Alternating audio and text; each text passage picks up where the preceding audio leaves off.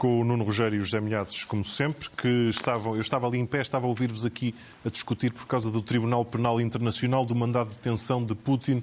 Eh, qual é o ponto da discórdia? Quer dizer, o ponto da discórdia é que eu acho que uh, o Tribunal Internacional pode ter toda a razão, só que eu não acredito que um dirigente russo seja enviado para o Tribunal Internacional. Para isso tem que acontecer um milagre. Se acontecer um milagre, boa Fátima a pé. Prometo já. O, a competência do Tribunal não é de prender o, Sr. Putin. Aliás, ele não é acusado sequer eh, na qualidade de chefe de um Estado, ele é acusado na qualidade de pessoa que praticou determinados atos. Porque temos que dizer que o Tribunal Penal Internacional, ao contrário de outros tribunais, não acusa Estados, acusa pessoas. Portanto, ele é considerado por dois decretos que publicou e que legitimam no direito interno russo esta deportação, ele é considerado um dos responsáveis como pessoa.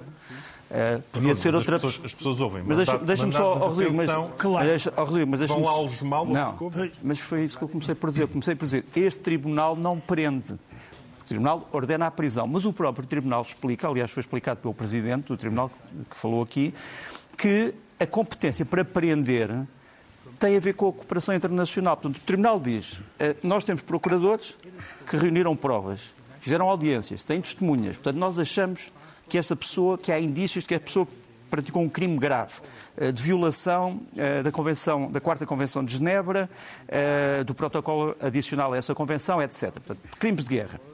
Agora, a prisão desta pessoa depende da cooperação internacional dos Estados. Agora pode perguntar-me assim, mas os Estados que reconhecem o Estatuto de Roma deste Tribunal estão dispostos a prender o Sr. Putin? Isso é uma pergunta que eu não te posso responder. Agora digo-te uma coisa.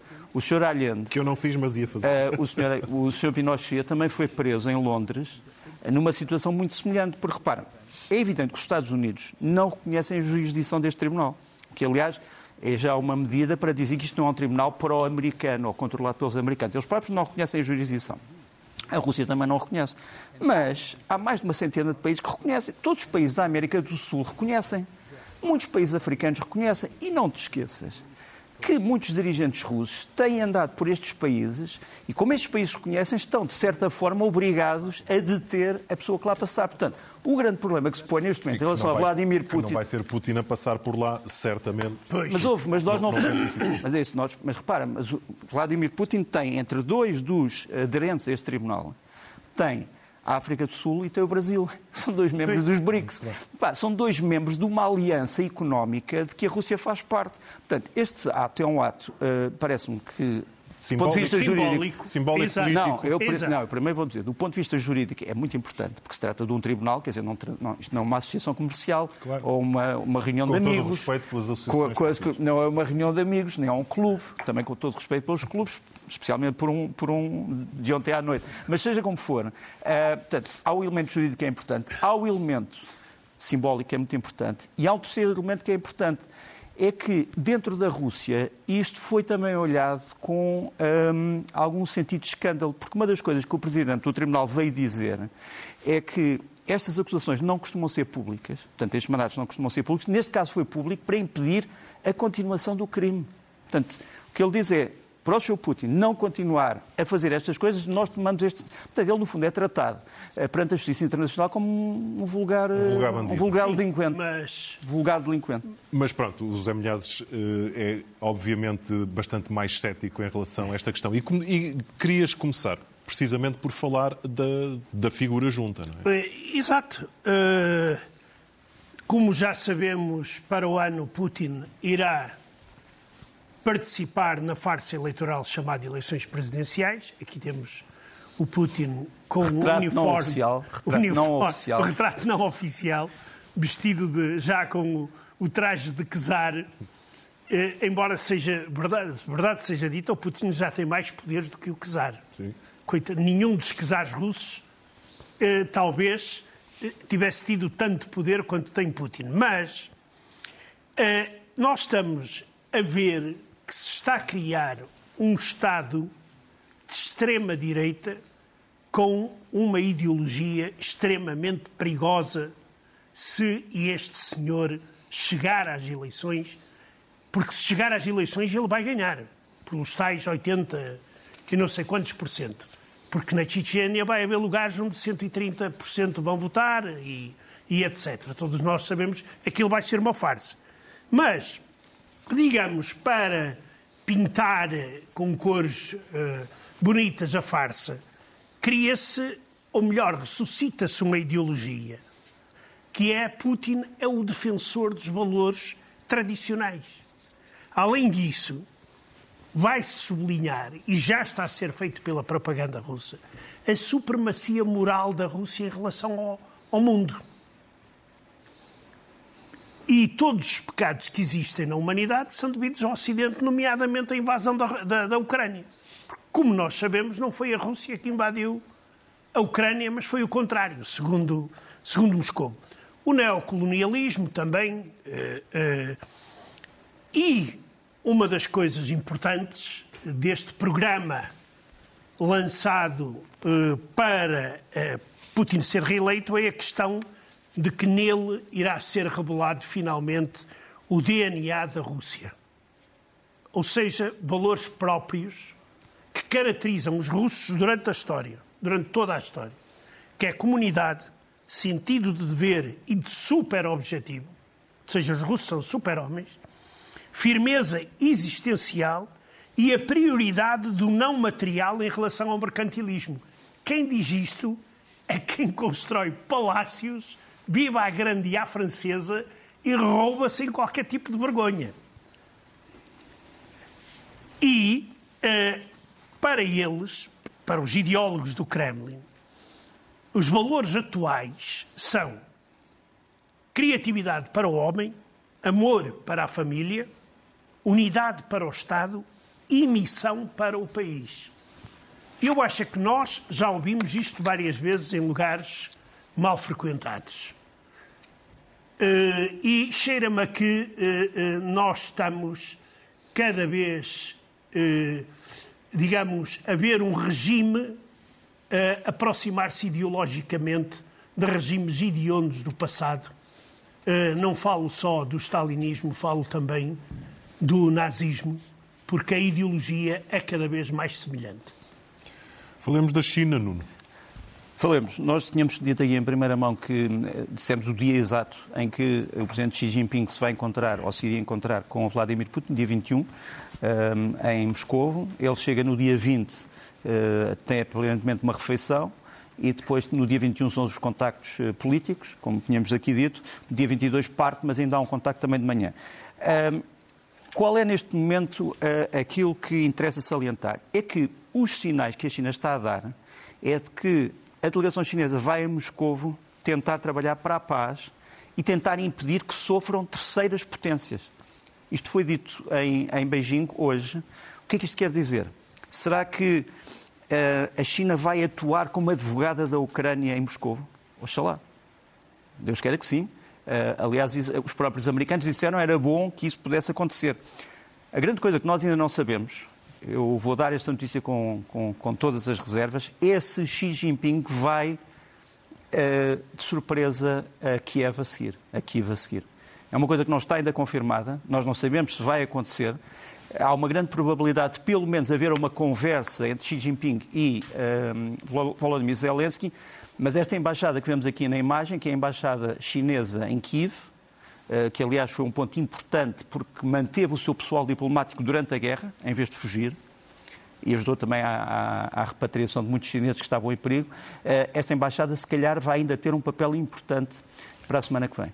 Deus te ouça. E essa visita de Xi Jinping, já que começamos por falar por, por, símbolos e sinais políticos, seria sem dúvida dos mais fortes até o momento. Entretanto, a, Tur a Turquia está a pressionar a Rússia na questão dos cereais. Como é que isto está. se pode desenvolver? Uh, o ministro da Defesa uh, turco, uh, ontem no Parlamento turco, pressionado pelos jornalistas, veio a dizer que a Turquia é a favor da proposta ucraniana de a renovação do acordo dos cereais, da saída dos cereais, ser por 120 dias e não pelos 60 dias que Moscou quer. Portanto, ele, eh, ele diz, no fundo, segundo o acordo a que nós chegámos, deviam ser 120 dias. Nós temos aqui uma citação do acordo. Realmente o acordo diz que a renovação é por 120 dias, a não ser que um dos signatários diga que tem objeções e que quer ou anular ou transformar o acordo. Portanto, quer dizer, quer a Turquia, quer a Rússia, têm razão do ponto de vista formal.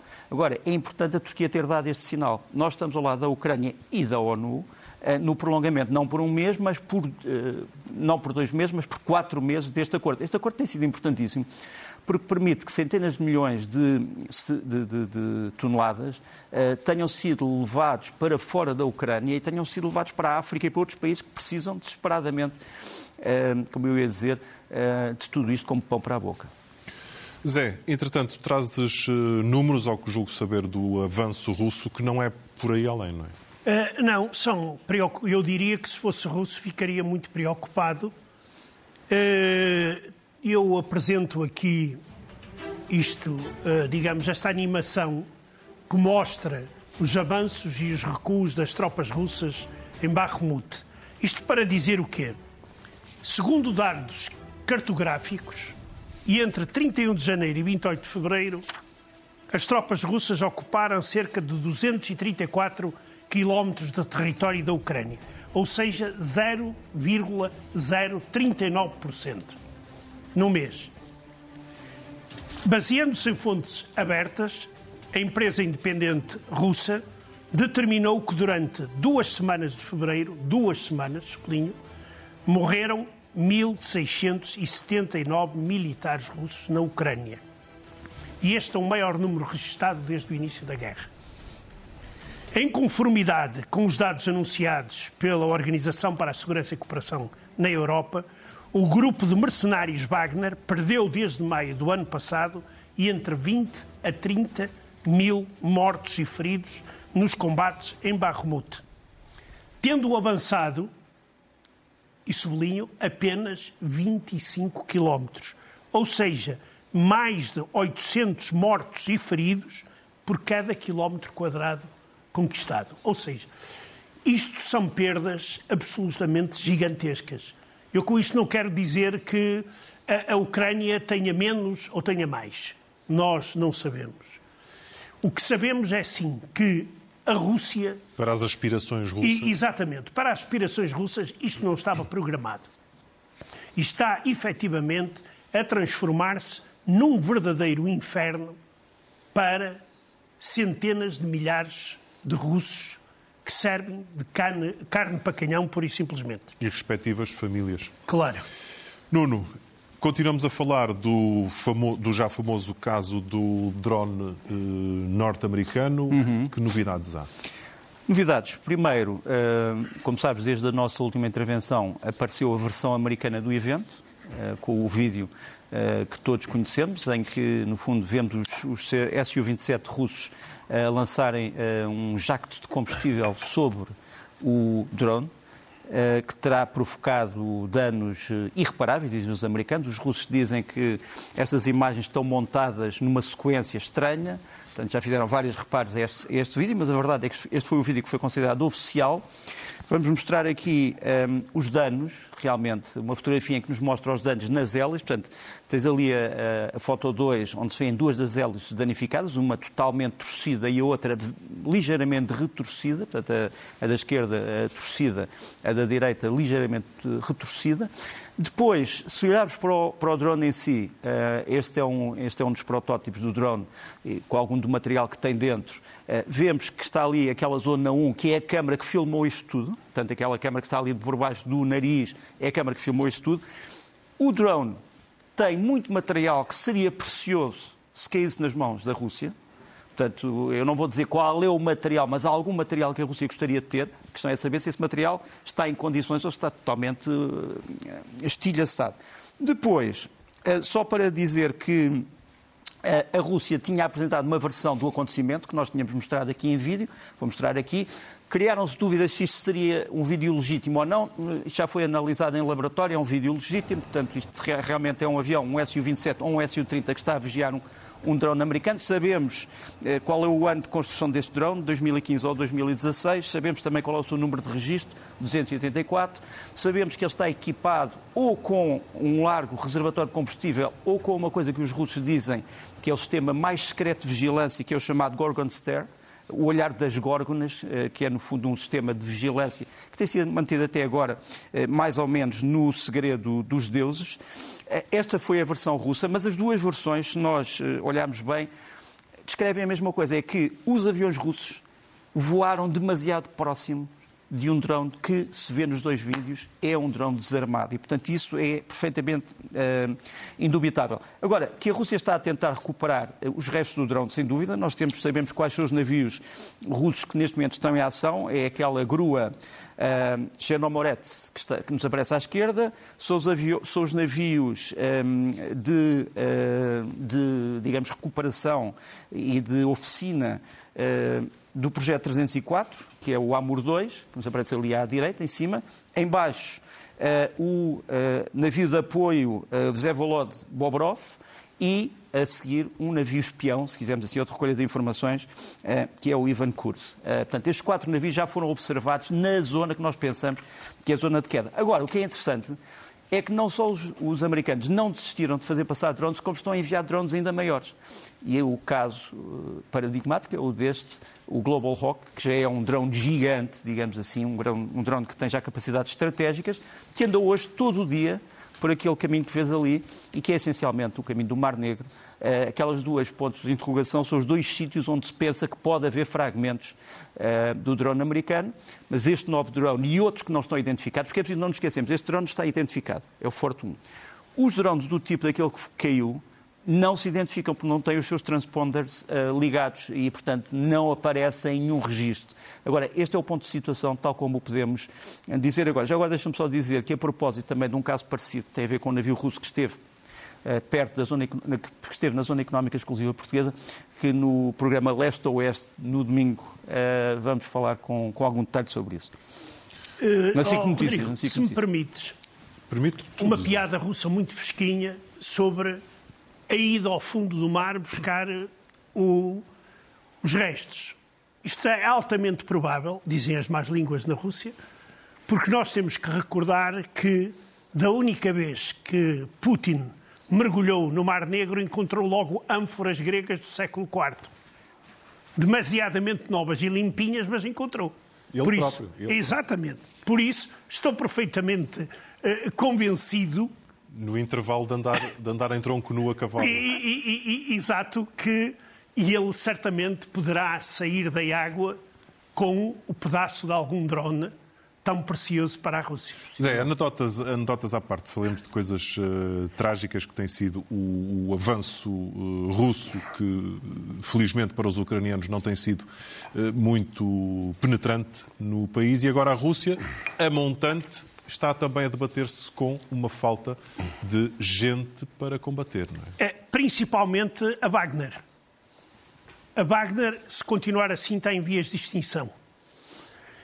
Uh, uh, foram reveladas fotografias de um cemitério quase clandestino nos Urais, onde estão sepultados 67 membros da Wagner, eles estão identificados pelo emblema da Wagner, da Wagner na coroa de flores, que foram enterrados, mas não se sabe quem são os parentes. Ou seja, neste caso, o Prigogine vai poupar muito dinheiro, mas uh, trata-se, sabe-se que se traga de, de, de antigos prisioneiros. E isto está a levar a grande, o grande número de baixas na Wagner está a levar a que a capacidade de recrutamento da Wagner está a descer. E uma das provas disso é as entradas no site de recrutamento da Wagner, que no último mês desceu de 35 para 8 mil entradas, ou seja, menos 70%. Há meio ano atrás havia cerca de 350 mil pessoas por mês que entravam na página para ver as condições, etc. Depois daquelas derrotas das tropas russas em Kherson e algumas na região de Kharkiv, eh, o número começou a descer. Também começou a descer porque o Prigozhin, neste momento, foi-lhe vedado o acesso aos grandes órgãos de, de propaganda russos. incluindo a televisão, porque ele continuava a criticar o ministro da Defesa e os generais russos e a acusar de não darem munições aos seus mercenários. Ele não desiste e ele, para compensar, abriu centros de recrutamento em 40 cidades russas. Mas, pelos vistos, parece que o número de recrutados não é, não é muito grande. Quanto à possibilidade de ir às prisões, as portas das prisões foram fechadas também para Prigogine. O nosso tempo vai avançando, Nuno, e ainda não falámos eh, dos, da chamada situação no terreno. Vou tentar ser breve, uh, só para dizer que isto é uma guerra em que uh, muitas vezes nós temos que analisar, uh, e não temos tempo para isso, muitos dos vídeos, das fotografias que chegam, umas são verdadeiras, outras não são. Por exemplo, o caso do, do, vídeo que foi divulgado pelos russos no drone, nós sabemos que aquilo é um vídeo real, não sabemos, no entanto, se é o vídeo desta interseção ou de outra interseção, portanto, esse é um dos problemas. Agora, há uma coisa que é certa, há um sistema chamado, de um, de um grupo chamado Oryx, que tem contado só as fotografias provadas das perdas russas. E a conclusão a que chegaram, por exemplo, nas perdas de carros de combate, vulgo tanques, é esta. Na Primeira Guerra da Chechênia, a Rússia perdeu 193 eh, carros de combate. Na Segunda, 23. Na Guerra da Geórgia, só 3. Na invasão da Ucrânia, já perdeu 1.845. Segundo os ucranianos, 3.506. Portanto, pegando naquilo que o José Milhar estava a dizer, quer dizer, são perdas perfeitamente catastróficas. Isto é um T-90M, portanto, um dos mais carros de combate mais modernos uh, da Rússia, ou mais moderno neste momento. Uh, Portanto, isto é, é uma introdução para o campo de combate. Muito rapidamente, só para dizer que a Ucrânia, como sabes, vai uh, também receber neste momento os MiG-29, já tínhamos andado aqui a falar disto da Polónia, mas já pensa receber quatro esquadrões, portanto, cada um deles tem 12, 12, 12 aviões, que podem vir destes países. A Bulgária tem 11, a Eslováquia tem de 11 a 13, aparentemente já uh, ofereceu 13. A Hungria tem 23 que podiam ser para canibalização, ou seja, para peças. A Polónia tem 23 mais 6 de conversão operacional, eh, aviões de treino de conversão operacional. A Roménia tem 23 que também poderiam servir para peças. Portanto, estamos a falar de um total de 47 eh, mais 46 de peças e mais 6 de conversão operacional. Quando dizes Portanto, servir esta canibalização, é só peças? Só, só peças. Só há um só aproveitamento peças. de peça? Uh, pode, é, eventual, é, eventualmente, depende do estado de conservação, porque muitos destes aviões foram colocados ao ar livre. E, portanto, obviamente, ao fim de uma série de anos, começaram a degradar-se. Uhum. Portanto, muitos deles têm peças que são recuperáveis, outros provavelmente têm o próprio avião recuperável, mas só para dizer que as contas são de que os ucranianos podem ter quatro esquadras de MiG-29 dentro de muito pouco tempo, para ajudar à famosa, à famigerada, à proclamada, como querem chamar-lhe, de que as pessoas estiverem, uh, ofensiva ou contra-ofensiva da primavera. Sobre o que está a passar no terreno, muito rapidamente em vídeos, Uh, Bakhmut, uh, tens aqui uh, um novo sinal de otimismo dos ucranianos, dado que os avanços russos neste momento não são significativos, e aqui tens aquilo que eles chamam o clube de futebol de Bakhmut, a jogarem futebol dentro das ruínas. Já agora, deixa-me dizer que o campeonato de futebol ucraniano continua a decorrer com normalidade, mas sem público e muitas vezes os jogos têm que ser interrompidos por causa dos alertas aéreos, portanto sai toda Sim, a gente é do estádio. É mas é uma imagem de, incrível. De resistência. Continua a ver. Portanto, isto era o futebol em Bakhmut, uh, ou em Bakhmut. Uh, depois tens uma aula de camuflagem que os ucranianos mostram que são exemplares nos treinos que estão a ter. Onde é que estão os ucranianos aqui? Consegues ver algum? Não sei, não, não sabemos. Se, se, o vídeo é este, é, é, de facto extraordinário. É o melhor camuflagem. Ah, agora começa a saber. Os próprios instrutores uh, anglo-americanos ficaram surpreendidos com a capacidade destes homens, pronto. Uh, também se treinam nisto. Depois estão a treinar-se nos novos carros de combate vindos da República Checa, os da, da fábrica Excalibur. São velhos carros de combate soviéticos totalmente transformados, com material já do século XXI e que estão já neste momento na Ucrânia e estão em treinos, também para a tal uh, contra-ofensiva. Depois tens treino nos carros de combate americanos, nos M1 Abrams, que vão ser transferidos não só os carros, mas toda a cadeia logística. É a maior operação americana, eh, penso eu, na Europa, de transferência de uma tecnologia que não existia de raiz. E depois os franceses. Eh, o AMX-10 RCR também já foi dado aos ucranianos. Muitos destes veículos já estão na frente de combate. Isto são imagens ainda do treino, algures em França. Aparentemente, os ucranianos gostaram tanto destes carros que, em vez dos 40, podem vir a receber 100. Portanto, já há 14 entre a Ucrânia, 40 estão prometidos e, se calhar, podem vir a ser 100. Por fim, Também está a ter sucesso a campanha de recrutamento dos ucranianos para as forças especiais. Eles lançaram esta campanha que nos aparece aqui, é uma campanha uh, online. As pessoas inscrevem-se para a chamada campanha da Guarda Ofensiva ou Guarda de Assalto e podem escolher ali embaixo quais são as unidades nas quais querem servir. Uh, e já tem aparentemente 75 mil voluntários só para as forças especiais. E está a ter procura ao contrário do que acontece na, na Rússia. Aparentemente. E voltamos a falar de Medvedev. Exato, a propósito do, do drone americano. Medvedev, que é cada vez mais o pitbull do Kremlin, pelo menos, uh, digamos, anda cada vez mais assanhado, como se costuma dizer, e levantar o tom, e ele passa mesmo a ameaças diretas. E isto é preciso que fique fixado, porque pode acontecer. Falando de Tribunal Penal Internacional. É, exatamente. Mas aqui não será o caso do Tribunal Internacional, será alguém que lhe pode fazer a folha por outros motivos. Mas ele eh, diz que os americanos perderam completamente a vergonha com o lançamento dos drones e que é um erro fazer cerimónias com os americanos. E ele deixa isto muito claro. Eh, no contexto de declarações de bastardos americanos como o senador Garan, de que é necessário derrubar aviões russos, uh, Medvedev previne acidentes de aviação às vezes acontecem com essas criaturas. Ou seja, ameaça, isto ameaça é uma ameaça, mais, ameaça mais direta não pode mais direta não pode ser. É, vamos avançar já para a questão de, de Mariupol por, para não perdermos a, a, a, data, a, data, por assim dizer. Exato, é hoje. E eu acho que não se deve perder, porque foi um dos mais trágicos episódios desta guerra, onde morreram, não se sabe bem, pensa-se que de 300 a 600 mil civis, entre elas muitas crianças, mulheres, eh, idosos, num teatro onde se sabia que era um teatro, onde estava escrito crianças em letras gordas, e segundo não só o governo ucraniano, mas também organizações internacionais, uh, como, um, para eu não me quero enganar, a Amnistia Internacional, dizem que isto foi um ato da aviação russa. E este crime de guerra tem deve ser investigado. E que fique claro de uma vez por todas que este é talvez uma das páginas mais terríveis desta guerra e que nós sabemos quem são os seus autores.